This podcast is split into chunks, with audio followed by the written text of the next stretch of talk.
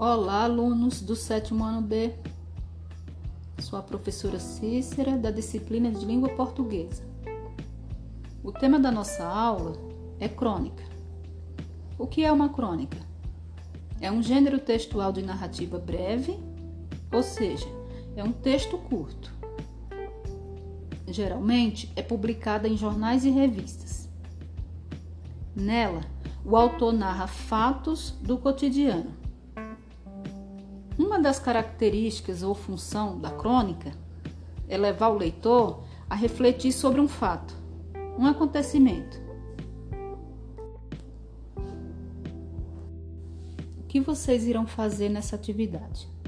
Na atividade 1, fazer uma leitura da crônica Comunicação, do Luiz Fernando Veríssimo.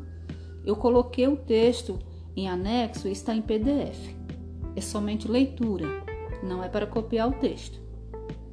Na atividade 2, vocês irão responder as questões referente a esse texto, referente à crônica. Caso vocês tenham alguma dúvida em relação a essas questões, me mandem mensagem pelo WhatsApp que eu auxilio vocês. Desejo a todos bons estudos.